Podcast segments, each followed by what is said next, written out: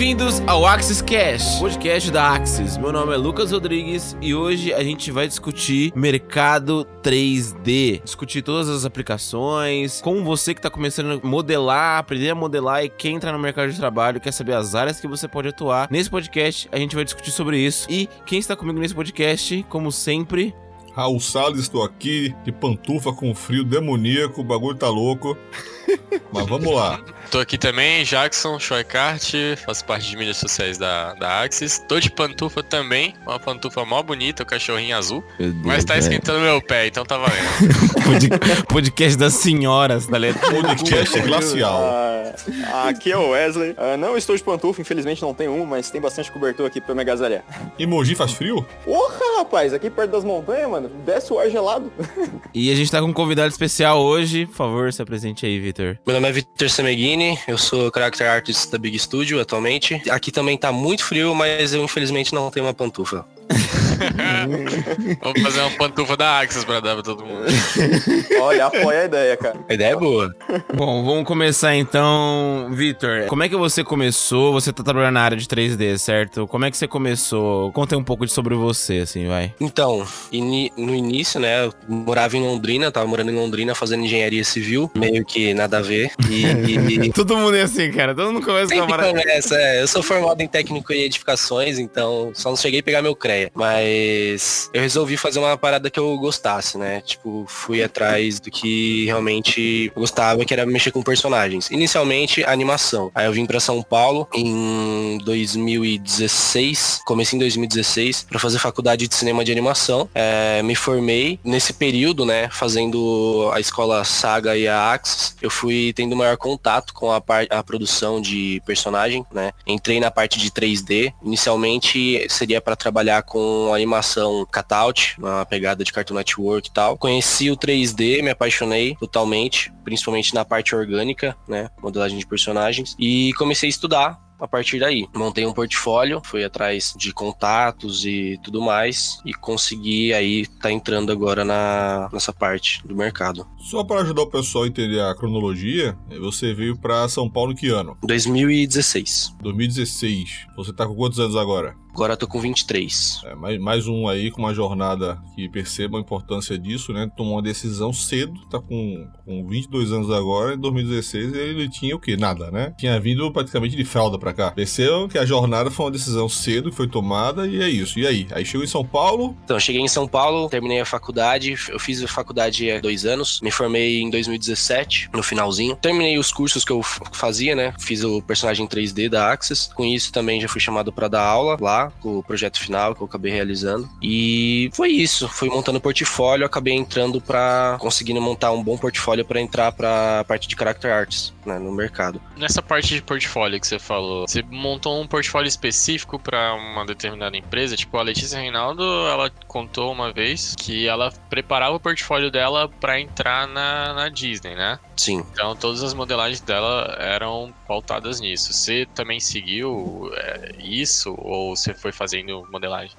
Sim, sim. Não, eu tive, tive uma, um planejamento, né, pra fazer isso também. É sempre legal fazer isso. Inicialmente eu queria ir pro mercado. Tava no acadêmico, mas eu queria ir pro mercado, pegar pipeline de produção e tudo mais. Comecei a ver os estúdios possíveis que poderia entrar, de acordo com as pessoas que eu conhecia, de acordo com, enfim, o meu nível de trabalho e tal. E eu percebi que lá na Big eles mexiam mais com a parte de publicidade, né? Animação mais voltada à publicidade. Comecei a ver, lógico, que é mais pra parte do cartoon. Eu comecei a desenvolver personagem cartoon. Tem muito projeto meu que tá em sketch que eu não cheguei a postar, que eu mostrei também quando fui entrar pra lá. E isso começou a me mo- mostrar lá um repertório artístico, né? Uma tipo uma dedicação que eu tive, tive vários modelos pra mostrar. Foram acho que mais ou menos seis meses que eu fui especificamente pensando na Big. Então modelava, treinava anatomia, treinava design de personagem, a silhueta, tudo certinho pra fazer uma boa construção de portfólio. Pra você, como é que foi essa transição transição? Porque é, eu me lembro que você, na época, tava focando muito mais na questão do realista, né? Do trabalhar com likeness, com modelagem super realista, né? Com o detalhamento máximo possível, anatomia, corpo e tal, e teve essa guinada aí pra área de cartoon. Eu sei que para muita gente, às vezes, é uma guinada difícil, porque existe um pensamento de muita gente de que trabalhar cartoon é mais fácil, porque teoricamente não tem associação com anatomia. E aí, como é que foi isso para você, especificamente? Ah, para mim foi até que um pouco tranquilo, porque eu, por mais que eu focava meu estudo no 3D realista, desde pequenininho eu sempre desenhei cartoon. Então, eu também gosto muito de cartoon. Talvez eu não trabalhe com cartoon até o resto da vida, né? Talvez eu faça a transição depois. Mas é uma coisa que eu gosto dos dois. Então, até hoje, eu, na hora de fazer estudos, eu pego, faço uma cabeça, um busto mais realista, só que também faço um estudo de cartoon. Para mim foi tranquilo essa transição, não teve muito problema, por causa dessa questão de sempre desenhar e estar tá envolvido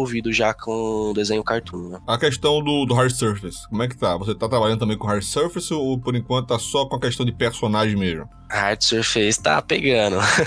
Lá no, no estúdio, né, a gente tá focado em personagem. Só que quando não entra job de personagem, a gente acaba trabalhando em outros jobs de modelagem geral. Então, por exemplo, a gente já chegou a modelar carro lá, agora a gente tá fazendo a parte de um caminhão para empresas diferentes e a pipeline disso acaba facilitando, né? Então, com certeza, agora quando eu preciso fazer uma modelagem de uma armadura, alguma coisa do tipo de um personagem, consigo fazer numa velocidade bem maior, né? E bem bem mais resolvido, assim, questão técnica, do que antigamente. Porque por mais que você faça projetos pessoais, não é com a mesma intensidade que você faz os jobs, né, pra empresa. Então, o Hard Surface lá eu tô pegando bastante, principalmente, assim, pra área de comercial de carro. Eu tô pegando algumas, algumas peças, né, mas, enfim, paralelo aos personagens, né. É porque anos atrás, pessoal, isso é bem interessante, vamos colocar aí uns 12 anos atrás, 10, 12 anos atrás, inclusive boa parte do pessoal hoje que tá no mercado, né, passou pela saga, ah, inclusive em Recife, Letícia Reinaldo, o Souza, o Hudson. Ah, então, assim, tem muita gente hoje que tá no mercado, inclusive aqui em São Paulo e no Rio, que são eles, professores e alunos da saga de anos atrás, e naquela época ele debatia muito a questão do, do que era necessário para entrar no mercado, né? E criou-se na época um desenho de um conceito de que, inclusive, que meio que mapeou muito da característica hoje do mercado, que todo mundo teria que passar por um portfólio, desenhar um portfólio que teria que ter obrigatoriamente um personagem realista, um personagem cartoon, um ambiente externo externo, um ambiente interno e um, um objeto hard surface, geralmente um veículo. Né? Ou seja, como ninguém sabia como é que o mercado ia abraçar o profissional de 3D, o cara tinha que desenvolver um portfólio minimamente interessante dentro desses, desses cinco elementos básicos para que, cara, beleza, é, você, você me atende algum deles e ser contratado. A própria Lela, na época, Letícia, fez até alguns veículos, né? Elas odiavam trabalhar com hard surface, mas no final acabou na, na época depois indo parar a Blizzard, onde o mais foi hard surface. Tem que fazer arma, tem que fazer armadura, tem que fazer um monte de coisinha nessa linha linha que fazem parte do processo. Em cima disso, dos cinco conceitos de modelagem, mapeamento, texturização, iluminação e render, desses cinco conceitos, qual é o mais forte que você acha que você tá? Na modelagem, com certeza. e o mais fraco? Na modelagem, eu acredito que eu sou mais forte nesses quesitos. É, meu estudo é focado nele. Tanto é que é, atualmente eu tô fazendo um collab, onde eu tô só na parte da modelagem e render. Na modelagem eu me considero mais forte. Mais fraco, eu acredito que seja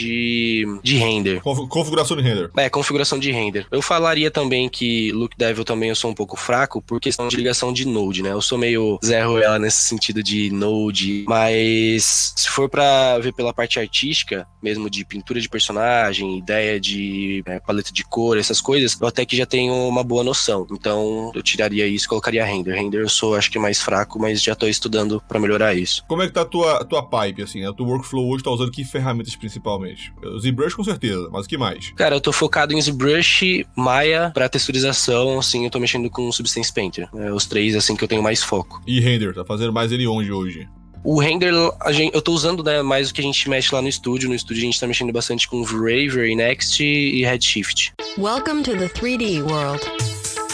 Voltando assim um pouquinho na, na sua decisão, você realmente decidiu começar. Você, você mirou na Big para começo, né? Você quis Sim. realmente. Por que essa decisão? Por que você não quis escolher outros tipos de. outra área 3D no mercado e mirar na Big e na publicidade? Por que você decidiu isso? Eu, desde pequeno, né, eu sempre gostei de personagem, então eu queria trabalhar com personagem. Então eu não queria ser, por exemplo, um cara que trampa em publicidade, que fica o dia inteiro modelando só, por exemplo, um tênis, uma garrafa, um produto, essas coisas. Claro que rola, né, porque job é job, mas eu vejo que na, na Big, a maior parte dos trabalhos é voltado numa parte, assim, uma pegada de animação. Então sempre vai ter um personagem, sempre vai ter alguma coisa do tipo. É, não só, por exemplo, banners e propagandas de breja e essas coisas, né? Então foi um estúdio que me agradou muito nessa área. Eu não sou, não me considero assim publicitário, então, até porque não fiz faculdade disso nem nada.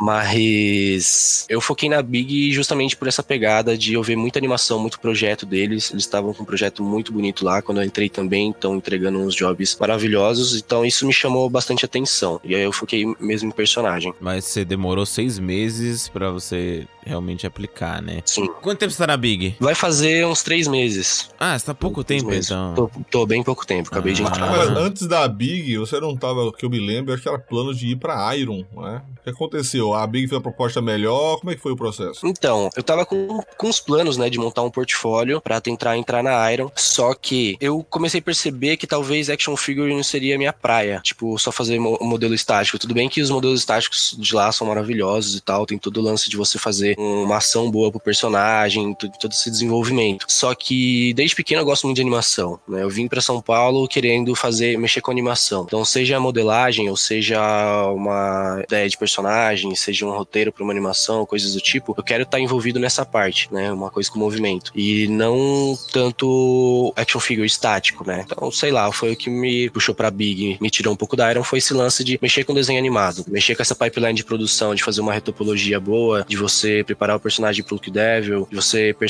pensar em modelar ele em todas as perspectivas exatamente perfeito pra depois no shot da câmera isso não interferir. Então, tudo isso me, me puxou mais pro lado da Iron. Em termos de estudo hoje, baseado no que você está falando agora, você acredita que o mais importante para você agora é aprofundar o conhecimento que você tem das áreas de execução ou abrangir um pouco mais o conhecimento para outras áreas, de repente, por exemplo, a área de animação, dar uma aprofundada, trabalhar mais isso, ou você acha que os conceitos básicos têm que ser trabalhados primeiro? questão de animação, já tem um princípio legal, tipo, de animação. Não sou o melhor animador do mundo, nem nada. Mas eu já tenho uma, uma noção do, de como funciona a animação. Eu acredito que, pra mim, essa etapa tá, tá ótima, porque meu foco não, não é ser mais animador. No início era, agora não mais. Agora meu foco é ser realmente modelador. Então, o meu principal foco de estudo é a modelagem em si. Então, Na, na, na Big, você tá trabalhando mais com modelagem ou com concept? com modelagem. Mas você, você faz concept também ou não? Ou, ou tem uma equipe separada? Tem um cara lá específico, né, o André, manda muito bem, que trabalha com essa parte de concept de personagem. Eu ainda faço uns sketches e tal, mas não pra Big, né? Faço mais pessoal. Tem quantos funcionários lá? Cara, agora a gente tá com até que bastante funcionário, a gente deve estar com uns 40 e pouco, 45 Ah, mais ou uma menos. Porque tá com uma, é, porque tá com umas produções lá grandes, então teve que contratar bastante gente. né? Mas eu acho que da casa mesmo deve ser uns 15, mais ou menos. 15, 20. Né, Isso é bem normal hoje no mercado. Sim. Trabalhar muito com terceirizado, até porque geralmente o volume em, em produtoras altera muito por demanda de serviço, né? E não dá pra você ter um, um elenco muito grande fixo, que de repente quando termina o serviço e não tem uma reposição daquele mesmo serviço com o mesmo tamanho, né? Mas em relação a freelance, já viu muita equipe sendo trocada, trazer gente de fora temporário? Já aconteceu isso em algum projeto? Sim, sim, atualmente lá eles estão com um projeto e tem muito freela fazendo, principalmente animador, tem muito animador de freela rolando. E vai e volta, né? Tipo, se não, o cara não entregou o que foi pedido, geralmente ele faz um teste. Mesmo passando nesse teste, às vezes alguns não entrega com a qualidade necessária. E aí acaba trocando, né? Isso é normal acontecer, até porque projetos profissionais, né, requer uma qualidade profissional. Então acaba assim trocando, entra e sai bastante gente. Entendi. Já aconteceu de você ter que corrigir algum projeto de terceiros ou não? Já, às vezes eu pego uma, umas malhas meio cagadinhas, que é normal, às vezes na correria, né, acaba passando. Eu já tive que corrigir alguns trabalhos sim, mas pouca coisa até o momento. Cara, quanto tempo em média você. Claro que ainda tá estudando, né? Mas no início você estava dedicando a questão da preparação para entrar no mercado, assim, em termos de tempos de estudo aproximado? Pra entrar no mercado, então, de 3D, eu tenho aproximadamente um, quase uns dois anos e pouquinho. Ainda mais por dia. Quanto tempo você estudava Ah. por dia? Quando eu foquei em entrar, eu estudava no mínimo uma hora e meia por dia. Só isso? Ah, esse é um rapaz, é um rapaz de. É que era no, no mínimo porque eu também trabalhava, eu já trabalhava, né? Então eu chegava cansado do trabalho. Pra, então para quê? Para quê? Não o mínimo, é. é, o que ele conseguia, tá ligado? É, senão no outro dia tava complicado. Pra? Mas no mínimo uma hora e meia eu tirava, no mínimo, assim, mas às vezes eu ficava até mais que isso. Mas uma hora e meia era sagrado. Foi pra, pra fazer essa construção. É porque você é muito novo, entendeu? Então, é- essa pergunta faz sentido porque você tem 20. Eu sou mais velho que você, eu tenho 20, quase tenho 23. Você tá, tipo, no mercado, já tá na Big. Então, assim, perguntar como é que você. Seu método de estudo, se você já tinha aptidão ou não, ou se você realmente mergulhou de cabeça pra desenvolver um talento, porque as suas modelos são incríveis, são realmente ultra realistas, eu acho Valeu. muito foda. Então, Valeu. isso é normal pra quem tá, quem tá ouvindo esse podcast, quem tá querendo entrar no mercado, saber exatamente, tipo, você quer estudar? Mergulho de cabeça, porque ele tem 23 anos e tá na Big e estudou só uma hora e meia. Então, assim, é possível. Não, é, é que se você falar uma hora e meia por dia, parece pouco, né? Mas tem todo, tipo, uma hora por dia durante todos os dias da semana, aí mais final de semana, que tem mais tempo, dá pra se dedicar mais. Isso todo dia, sem falhar, acaba custando um pouco, né? Tem o lance de você, às vezes, abdicar de dar uma saída ou de ir curtir alguma coisa, uma festa, sei lá, pra você ter que programar aquela hora de, de estudo. Eu lembro que na hora que eu foquei, tipo, preciso criar portfólio, foi meio que isso. Eu deixei de, de sair algumas vezes, deixei de talvez visitar, às vezes, minha família e tal, pra me focar aqui. Porque eu sei que o final de semana que eu ia ter livre era o que eu tinha que produzir. Então eu foquei bastante nisso. Eu pude acompanhar o Victor quando ele se assumiu a fazer vários estudos ana- anatômicos e queria fazer um torso todo dia. Teve um dia que ele chegou em casa, depois de ter saído pra algum lugar, ele tava morrendo de sono, ele falou, mas eu vou fazer, antes da meia-noite eu termino essa parada. Sim. Então ele se comprometeu bastante. Fazer um, um busto por dia, um torso, né, por dia, durante 21 dias, me ajudou a ter uma evolução anatômica bem, bem alta. E era bem isso mesmo. Tipo, se eu saí, se eu fiquei de boa em casa, eu tinha que fazer um todo dia. E às vezes pesava, porque chegava cansadaço em casa. E no início tava demorando duas horas e meia, quase três, pra fazer um, com estudo e tudo mais. Depois foi aumentando a velocidade e consegui terminar os 21, no final fazendo um torso em 40, 50 minutos. Ou seja, disciplina é um elemento importantíssimo para alcançar os objetivos, né? Essa história de ficar dando desculpinha é uma coisa que a gente sabe que desculpa só dar um tiro no próprio pé. Exatamente. É, você transformou em, em costume, né? Você acostumou, você virou um hábito seu, realmente, todo dia você fazer alguma coisa. E uma coisa, fontes me informaram que a seguinte frase já saiu da sua boca, onde você olhou Polêmico. ZBrush, falou o seguinte: Hum, legal, mas acho que 3D não é pra mim. Sim. Conte mais um pouco dessa essa Saiu postura. Pior que saiu isso. Não, é que quando eu comecei a aprender, eu queria. Eu tava pensando no Cartoon Network. Então era um cutout, mexer com tumbum, uma parada assim. Quando eu tive aula de 3ds Max, nossa, eu falei, que capeta é esse, né? Falei, não, é, não, 3D não é pra mim, não. Esse negócio de polígono, o quê? Não, não gosto disso, não. E realmente falei que 3D não era pra mim, não queria animação 3D, achava muito, sei lá, muito sem graça, né? Olha, olha as frases. O cara assistia Pixar todo dia e falava que o 3D era meio sem graça pra ele. Mas era desculpinha porque eu Herege. era muito distante, né, aquilo. Eu tinha, era meu, foi meu primeiro contato com 3D. Mas depois, quando eu, tipo, sentei e me deram um ZBrush na minha mão, eu falei, nossa, estourei, é isso. Qual que foi a importância? Eu sei que antes de começar a aprender a parte de escultura 3D e modelagem, você já tinha um conhecimento de desenho, né? Sim. Você acha que é muito importante pra quem tá começando agora na parte de 3D ter essa noção de desenho ou não te ajudou? Então, não é um requisito, porque 3D, tipo, meio que. Ou 3D em si. Então, desenhar ou esculpir, essas coisas não é um requisito, mas claro que acaba ajudando muito, porque eu estudo de luz e sombra, volume, proporção, tudo isso vai ser o mesmo fundamento pro 3D. Então, você fazer uma boa proporção no desenvolvimento de um personagem, no desenho, é a mesma ideia de você fazer, você fazer um- uma boa representação no 3D de uma proporção de um personagem. Principalmente o ZBrush, né? Que é uma ferramenta extremamente artística, né? Sim, sim, é extremamente artística. E quando você desenha, você, sei lá, pelo menos o que eu sinto é que eu acabo entendendo algumas soluções que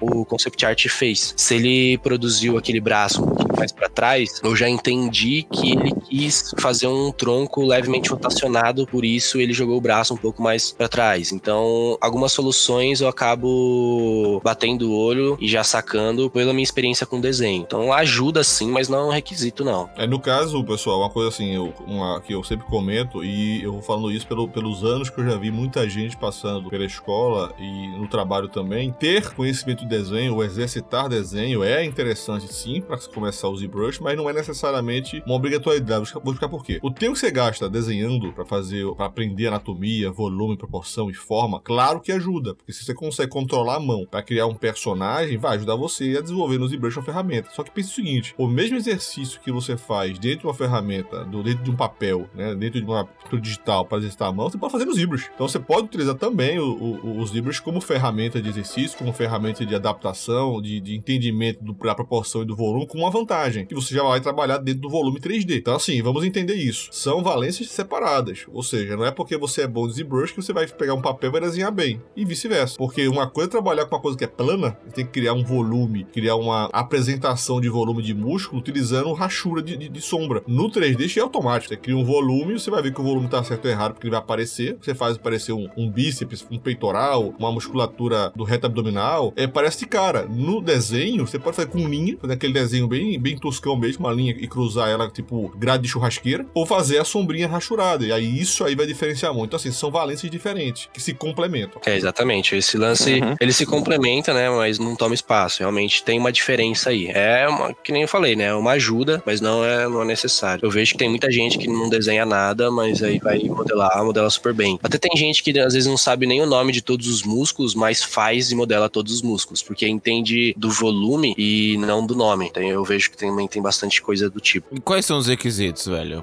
Assim, se desenho não é um requisito, quais são os requisitos para você começar a mexer com 3D? Sentar e produzir. Talvez eu acho que o que mais me ajudou foi ser bem autocrítico. Eu olhava meus projetos e olho até hoje e para mim ainda não tô satisfeito, né? Eu sei que eu consigo fazer melhor, eu sei que dá para estudar mais e fazer melhor. Então, eu tô buscando isso, né? Tanto é que eu tô reformulando meu portfólio. Vou lançar uma peça nova agora na segunda-feira e já tô na produção de mais algumas para tentar dar um up, né? Porque eu sei que eu consigo mais que aquilo. Então, ser meio que autocrítico me ajudou bastante. Não que seja um requisito nem nada. Acho que não, não tem muito. É meio que sentar e você produzir. Você olhar grandes artistas, você se dedicar ali. Talvez não. Você tem uma hora mínima, mas não tem uma hora máxima para estudo. Nem, Exatamente. Que nem eu falei, era uma hora e meia sagrado ali, mas isso não me impedia de ficar o dia inteiro. Final de semana, às vezes era o dia inteiro, né? Eu moro, eu tô morando sozinho aqui em São Paulo, minha família é toda do, do interior. Então, para mim, ficar o dia inteiro no sábado modelando não é nenhum sacrifício. É o que eu gosto de fazer, então eu sempre faço.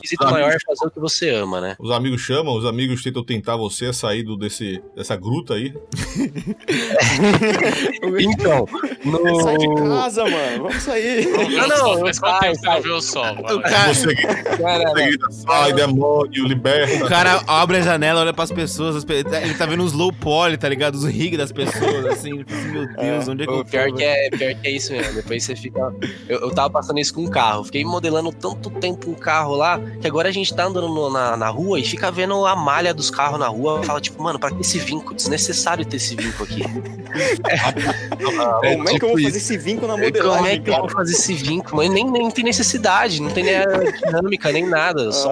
ah, fez. O, o, pior que é engraçado é que eu passei por isso, até brincava isso quando, com meus alunos, dizendo assim, cara, teve uma época. Isso é bem esquisito, né? Eu passei muito tempo estudando personagem e, e minha vida toda se pautou em hard surface. Você vê o que, o que é o mundo, né? Você tem que se preparar pra tudo. Que eu andava na rua, via as pessoas, via fluxo em tudo. Falei, mano, eu tô vendo aquele fluxo ali muito louco, olha lá, aquela protuberância do rosto do indivíduo, da pessoa. Cara, eu acho que tá todo mundo achando que tô paquerando todo mundo na rua, né? Não, eu lembro, uma vez a gente saiu pra ir no cinema, o Raul parou, olhou pro atendente e falou: Nossa, você tem um rosto muito bonito. Vários fluxos aí. Imagina o cara da não, pessoa... não ouve podcast, não, né? Mas tudo bem, mas tá certo, mas é verdade. Imagina a cara da atendente, fluxos no meu rosto. Que? Que? O cara já acha que é doença.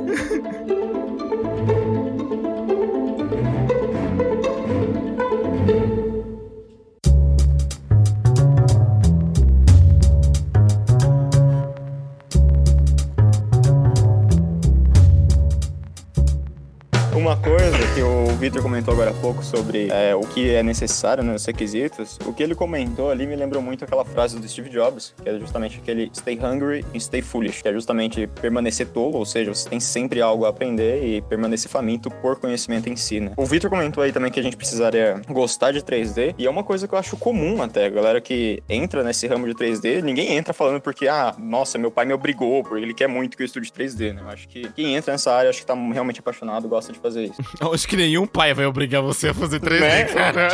né? Ah, não sei Isso- que isso já não existe. 3D. Só se o Vitor virar pai, aí ele vai obrigar o filho dele a fazer 3D. Aí sim, Isso. tipo, Aí em pode 2040, acontecer. tá ligado? Aí ok. Pode, pode acontecer.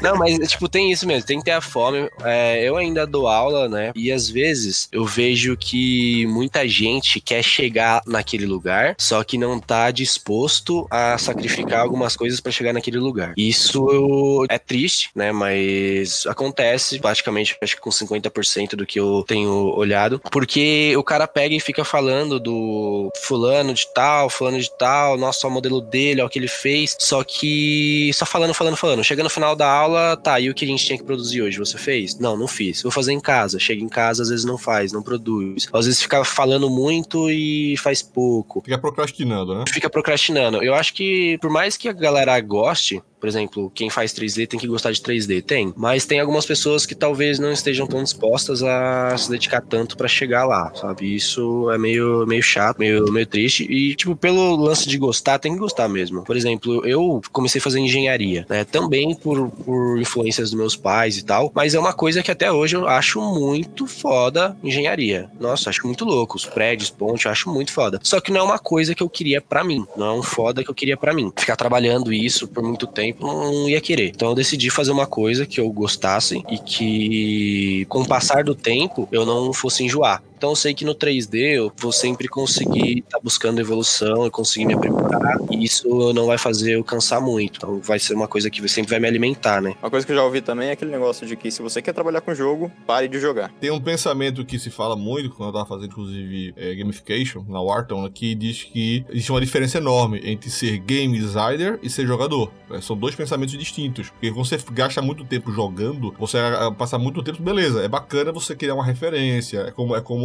trabalhar com 3D. Garanto que o Vitor, como todo mundo trabalha com 3D, procura muita referência. Olha muita imagem, olha muito fluxo, olha muito trabalho dos outros. Beleza, ela pensa o seguinte: e se você fizer só isso? Você vai virar um especialista em ver o trabalho dos outros, especialista em procurar referência, especialista em entender e comentar o trabalho dos outros. Ok, e a produção vem quando? Então é importante entender que a produção, que a referência, que a pesquisa, o estudo é uma parte do processo, uma parte menor. Não pode ser tomado por 100% do processo. Tem uma frase que eu uso muito em aula, quem teve com aula comigo já ouviu, que é o feito, não perfeito. Tem gente que adapta a minha frase hoje pra mim, não, está aqui. Eu fico, ah, tá horrível. Então, ah, não, mas você falou feito, não perfeito. Eu fico, cara, feito, não perfeito. Eu não falei mal feito, né? Não, é Feito quer dizer que você faz, você faz com critério, você faz com atenção. Quando você vê que o prazo tá chegando no limite, cara, você dá aquele tapa nele e entrega. Com a, com a percepção de poder fazer melhor. Agora, você não ficar dando aquela, aquele retoque eterno, né? Que faz você ser o melhor, melhor do mundo e trabalho incompleto e nunca finalizado, cara, isso é um problema pra maioria das pessoas. E aí, você tem muito, Vitor, no seu acervo, aqueles semi-trabalhos finalizados? Ah, tem, tem bastante, muito projeto. Porque às vezes eu quero fazer uma- um estudo mais rápido, ele acaba demorando mais do que deveria, e eu acabo meio que pegando o bode dele, vou pro próximo. Então tem bastante projeto que tá pela metade, bastante projeto que tá só sketchzão, tem bastante projeto que, tipo, tá quase lá, só que a etapa que falta talvez não tá sendo o foco agora, então pra mim não vale tanta pena. Mas tem, acho que pra todo artista sempre vai ter aquela pastinha, né, de projetos inacabados. Na sua opinião, é melhor retomar eles depois ou seguir a vida e fazer outros? Ah, depende da- do seu cronograma de estudo, né? Ou do projeto, né?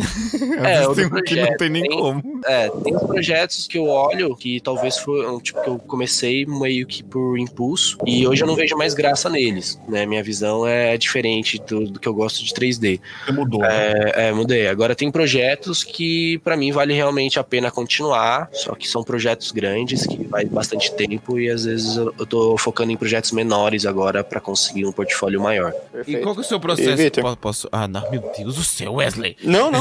Fala, fala, fala. Alguém- Levanta, levanta a mão, levanta a mão quem falar. Não, Levanta agora mão, vai, agora vai. Não, agora vai, não. Vai, 0 em 1, 0 em 1. Não, vai, vai, vai Wesley. Uh, bom, uma coisa que eu vejo também é alguns alunos querendo estudar muito o ZBrush, justamente porque é uma ferramenta artística, tá? Não é tão técnica, a gente conhecendo alguns brushes, conhecendo como o ZBrush funciona, acho que a gente consegue exercer um bom trabalho lá dentro. Mas eu sempre comento que isso, só o ZBrush não é suficiente, né, para trabalhar com animação ou game. A gente precisa saber de topologia, mapeamento, textura. Tem a outra área também que é justamente de colecionáveis. E aí você comentou que teve contato com a Aero. Você acha que para colecionável fazer estátua só o ZBrush funciona? Tem que ter algum conhecimento de render, talvez?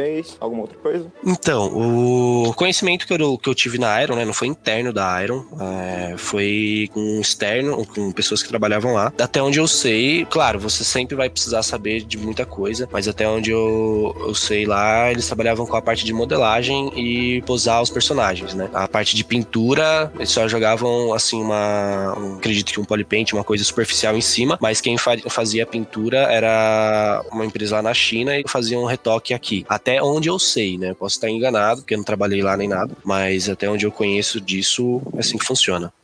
Posso agora, Wesley? Pode, Lucas, dou permissão. Fique à vontade. Você citou que você usar. Você ficava paranoico olhando as pessoas, você, o Raul ficava olhando o rosto das pessoas. E você falou também de os softwares que você utiliza, os trabalhos inacabados. Isso tem muito a ver com o processo criativo. Como é que funciona o seu processo criativo na hora que você vai fazer um trabalho? Você pesquisa referência de rostos, que nem acontece em quadrinhos, que muitas vezes quando os caras vão desenhar multidão, ele pega foto de pessoas mesmo para fazer os rostos. Você também faz isso, você busca referência, você faz aquele Frankenstein de vários rostos para formar um só. Como é que funciona o seu método criativo? É, primeiro eu tenho que gostar muito de um projeto, tipo, tenho que bater o olho e já visualizar ele finalizado. Em alguns projetos eu não consigo ter essa percepção, talvez falta algum tchan a mais na, no concept ali, mas alguns personagens eu consigo ver e já imaginar ali um thumbnail finalizado do personagem. Isso já me instiga a fazer algo parecido. Depois eu só vou fazer, às vezes, adaptações, né? Se não for seguir realmente aquele concept, mas pegar a essência daquele concept, eu começo a pegar outros concepts para fazer a composição. Então, atualmente eu tô com um projeto de estudo que, sei lá quanto tempo vai demorar, é bem para estudo mesmo, que eu peguei uma pose de um personagem, só que eu peguei a cabeça de outro personagem, que seria mais interessante, peguei as pernas de outro personagem, que ele tá com outro tipo de calça, e para mim seria mais, sei lá, mais viável e apresentável eu fazer ele. Eu vou fazendo meio que uma, um quebra-cabeça ali para montar uma, um concept que me agrada. Né? Mas esse é só um dos processos. Geralmente acho que eu começo meio que me apaixonando ali pela arte e já visualizando um thumbnail final, um render final dele. Se isso acontecer, aí eu vou ter meio que bastante gás para finalizar o projeto inteiro. Pintura hoje, você tá usando mais o Substance ou o ZBrush? Ou prefere mais o Substance ou o ZBrush pra pintura, normal map, textura, essas coisas? Então, antes eu tava pintando bastante no ZBrush, né? Mas agora eu tô partindo pro Substance. Tô fazendo mais estudos com o Substance, meio que abandonando a parte de pintura no ZBrush. Às vezes o ZBrush, na minha opinião, atualmente, o ZBrush ele vai funcionar para quando eu quero postar alguma coisa de estudo, como, sei lá, um IP no Instagram, uma parada assim, para mim funciona, né? Fora isso, se for para postar um projeto mais finalizado, eu parei de fazer no ZBrush, agora só substância. Ou sem textura, eu prefiro. Ah, bacana, entendi. Welcome to the 3D world. Hum, eu acho legal a gente abordar também agora, com todo mundo junto, para quem tá ouvindo esse podcast, sobre os mercados 3D que as pessoas podem ingressar, né? Que é as pessoas que estão começando a estudar, que começando a ser autodidatas, procurar, procurar saber algum curso, procurar saber como é que começa, como é que começa na área realmente. Eu acho legal a gente abordar todas as áreas para as pessoas meio que situar e meio que saber o caminho que ela quer seguir. Se a pessoa tá indo para quer, quero fazer modelagem porque eu quero fazer de games, mas é, realmente de games, tem outras opções. Eu acho legal a gente abordar todas elas para meio que, sabe, botar na mesa para todo mundo saber com que você pode trabalhar com 3D. Para você, Raul, Wesley e Victor, vocês que trabalham com 3D, para quem tá começando, vocês acham que é, eles têm que fazer como no mercado 3D? Eles têm que começar por onde? Qual você acha a melhor área assim para começar a ingressar? Ó, se você observar hoje, inclusive a própria história do, do Victor, do próprio Wesley também nesse sentido, do, do Axel também, que meio que mudou de área. É, se você observar, o, todos eles têm uma história bem parecida, né? Eles tinham o objetivo de trabalhar com computação gráfica, porque era legal, mas na prática a maioria das pessoas não sabe exatamente com o que. Porque a, a maioria das pessoas generaliza computação gráfica. Então eles não sabem que tem as variáveis, artes gráficas, tem a parte de criação, trabalhar com Photoshop, Illustrator, edição audiovisual, que era o que, com que trabalhava o Wesley inicialmente. Era um cara muito bom, ainda é, né? Na parte de, de, de motion design, por exemplo. O Vitor começou com uma maioria das pessoas desenhando, né? O Wesley, inclusive, era muito ruim de desenho. Vou mandar a real aqui. Era um rapaz que eu achava que não tinha salvação. Tá? Eu apostei porque eu sou doido. Mas, mas eu, eu, com carisma, eu conquistei a aposta do Raul. É, é, isso. Então ele, ele era um cara que eu dizia, cara, você vai ter que sofrer para fazer. E ele fez isso, ele sofreu. Então, assim, o grande problema do mercado, galera, eu falo isso pra, pra muita gente. Eu, por exemplo, como falei, eu investi muito na parte de personagem a minha vida inteira. Fiz até educação física pra, pra aprofundar a minha, meu conhecimento de anatomia, de motricidade, etc. Uh, ah, e no final, no portfólio, na maior parte dos trabalhos que eu faço, ou são de ambiente, que no final é um hard surface, ou são de, de objeto puro, né? Então, assim, o que é interessante é que as pessoas que vão entrar no mercado e querem 3D experimentem tudo, principalmente os fundamentos básicos. Tem que passar por modelagem, mapeamento, texturização, iluminação e render. Ah, eu não gosto de mapear. Cara, ninguém gosta, só o Wesley. Eu gosto. É, mapeamento é um negócio que. É, é, cara é masoquista, uma, velho, do 3D. Um todo poderoso, uma hora vai acabar. Aquele botão automate um dia vai funcionar direito. Mas é uma coisa que tem que ser feita. Inclusive, hoje no mercado, as, as grandes, os grandes estúdios, eles tendem a olhar, inclusive, isso. Como é que tá a qualidade do seu mapeamento? Como é que tá a organização do seu mapeamento? Por quê? Porque isso influencia no trabalho dos outros. Aí, depois que você começa a experimentar isso, você vai começando a seguir caminhos que você ou gostou mais ou que o mercado começou a direcionar você. Sem preconceito, tá? Porque eu, eu acho que o, o, que o 3D traz pra gente é uma possibilidade enorme de trabalhar em muitas subdivisões, né? Em muitas sub-áreas. E isso é muito legal, né? Você haveria arquiteto. Pô, já era. Você é arquiteto trabalhar com arquitetura. Em 3D, não. Em 3D você pode virar, por exemplo, como o caso do Semeghini, um modelador. Você pode virar um texturizador. Se você tem uma veia artística que é trabalhar com 3D, você pode ser um ótimo texturizador. Aquele cara que vive de fazer pintura de textura. Cara, isso é fantástico. É uma coisa que, na minha pipe, eu acho que ainda tá um pouco fraco dentro do meu, da minha construção, né? Então, assim, acredito que o que o cara tem que começar a fazer é estudar 3D, né? E daí começar a entender quais são as variáveis. De repente vira um rigger, sei lá, de repente vira um animador, sei lá, de repente o cara é, vira, por exemplo, portfólio só de iluminação. Pois é, cara, é uma ciência iluminação. E é lindo. É isso, é uma, é uma ciência. É, acho que é experimentar muito, né? Eu concordo com o que o Raul falou. É, você tem que experimentar se você experimentar, você vai meio que traçando ali uma trilhazinha e você vai se encontrando. Se eu não tivesse entrado para fazer animação digital, eu não teria conhecido 3D, não teria conhecido é, modelagem orgânica de personagem, não estaria trabalhando com isso hoje. Então eu tive que dar um pontapé inicial e começar a estudar alguma coisa relacionada inicialmente à arte, né? Alguma coisa artística, que era o que eu sempre gostei. E depois você vai, vai, vai experimentando. Agora eu tô começando a fazer estudos de textura para fazer os looks dos meus próprios personagens. Não é meu foco, meu foco é modelagem, mas para apresentar um look próprio meu. Pode ser que no meio desse processo me apaixone por Look Devil e eu vire Look Devil, né?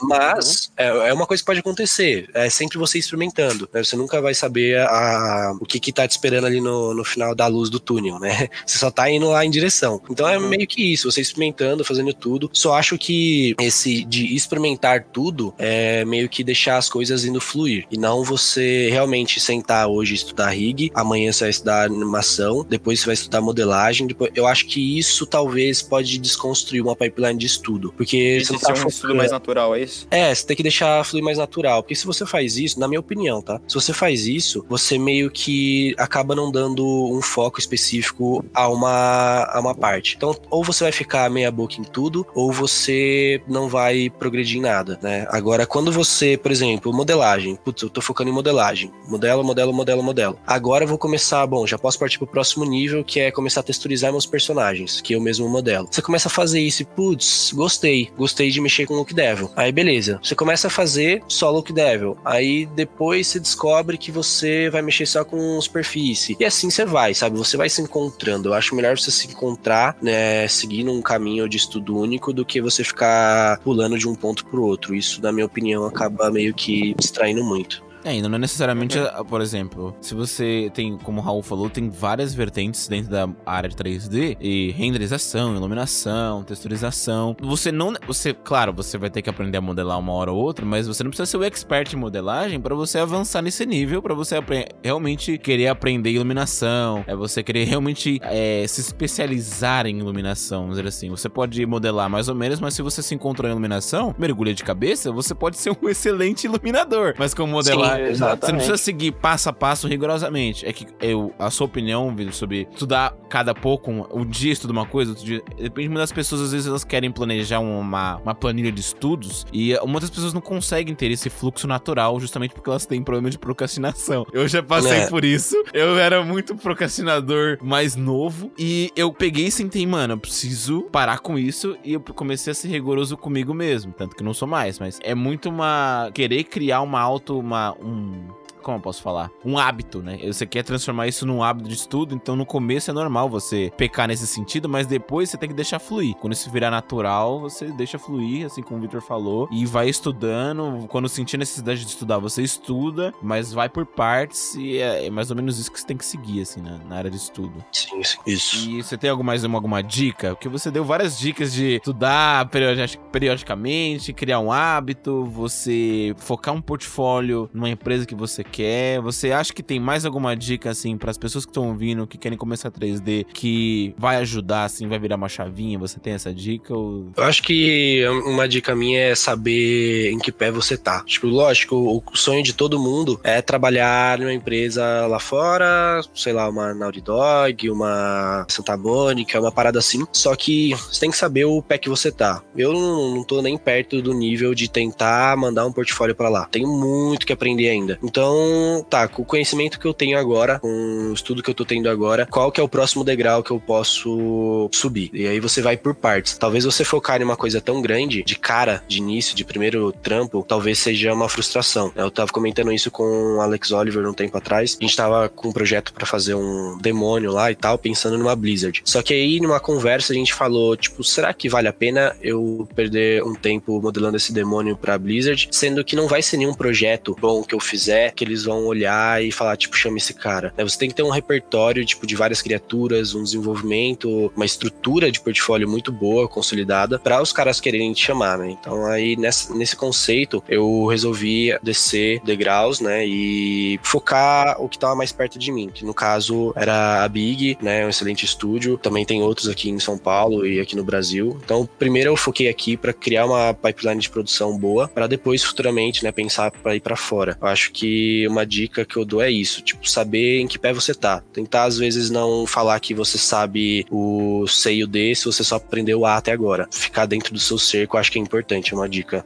Eu vou até complementar o que falou o Vitor, para evitar as famosas distorções de frase, né? Porque é assim que nasce a religião, né? Hum. Ele não tá dizendo que é pra pensar pequeno, tá? É, pensar não, não, grande é importante. Só que tem que entender que pensar grande significa entender qual é a jornada necessária. E aí vem a importância de conhecer profissionais, conhecer é, professores, pessoas que possam dar para você, primeiro, uma perspectiva real de quem você é, onde você está e para onde você pode ir. E segundo, qual é a jornada. Não, com certeza. Que, que, nem eu falei, né? A Big é uma excelente empresa. Não estou Isso. falando que uma é melhor melhor que a outra. Eu estou falando, tipo, de sonhos, né? A molecada que tá começando, tipo, eu, é, a gente pensa, lógico, nossa, quero trabalhar no The Last of Us, quero trabalhar é nisso, é naquilo. Mas tem que ir por partes, né? Você ainda não tá preparado para trabalhar no The Last of Us. Acho que gatinhando devagar, devagar. É, pôr o pé no é chão. Isso. É basicamente isso. Pôr o pé no chão. É, é isso aí. Botar o pé no chão e. Bom, o Vitor, na Axis, você já foi professor, certo? E na Axis a gente tem cursos. E aluno. E aluno também. E na Axis a gente tem cursos de 3D, né, Raul? Qual que são os cursos? Isso, inclusive o próprio Vitor hoje é professor da Axis, né? Ele dá aula do, do, do curso de, ZBrush, né? Ele é o nosso generalista de ZBrush, trabalha com a parte fundamental, a parte de anatomia e é agora também a parte de mais ZBrush, que é o, a finalização do projeto. Então hoje nós temos na parte de personagem, ah, principalmente o curso de personagem 3D, que agora está sendo, tá retomando o antigo nome né, de Synapse. Então tem o curso de personagem 3D, que vai trabalhar a parte de criação de ponta a ponta, lá do desenho até a parte de modelagem final do projeto entregue, né? Esse é o nosso nosso principal custo para parte de personagem. Fora isso, tem, obviamente, o custo de VFX, o custo de concept, que é basicamente desenho e pintura. Aí o custo de maquete, que é o custo de marquise. Fora os custos individuais, como, por exemplo, o custo de creature design, né? O custo de, de, de Zebras Creature, para criação de criaturas, que, que, inclusive o Vitor também é um dos professores. Então, tem uma opção, uma lista de opções bem grande para quem quer enveredar por esse caminho aí. Então é isso aí, gente. Esse podcast eu acho que já vai ficando por aqui. A gente falou sobre tudo de mercado 3D. No podcast passado a gente falou de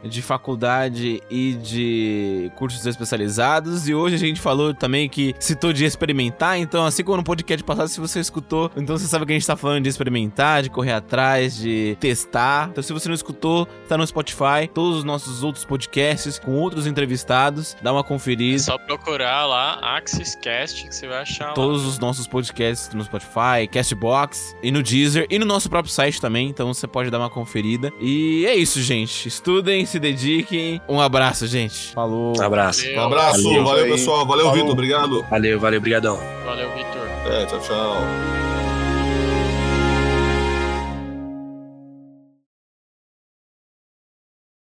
Pam, pam, pam. Que isso, o Victor saiu mesmo. Ele saiu, é, ele é desse. É, ele precisa ué. É, Deu 9 A horas. gente deu tchau? Fazer o quê, né? Deu tchau é pra sair, é. é isso aí. Entendeu? Dá tchau. Não, eu, fiz, eu fiz o teatro Ah, completo, tá. Não, não, genial, genial. Ah, ah. Não, eu desliguei, eu desliguei, isso aqui eu escutei vocês falando alguma coisa. Eu falei, é, eu acho que não era pra desligar, não. Acho que era só pra desligar. Vou- Você saiu com aquele. Nossa, a galera fez. Foi embora meio. É, caramba, ele O saiu cara mesmo. esqueceu que é um podcast. Ah, É, acho que o cara faz o quê? Vai. Tá certo. Vai, tá Isso certo. né? com- Bom, Mas isso aí. Continua a Isso com certeza vai estar no, no finalzinho, easter eggzinho, cara. Vou muito colocar isso no finalzinho.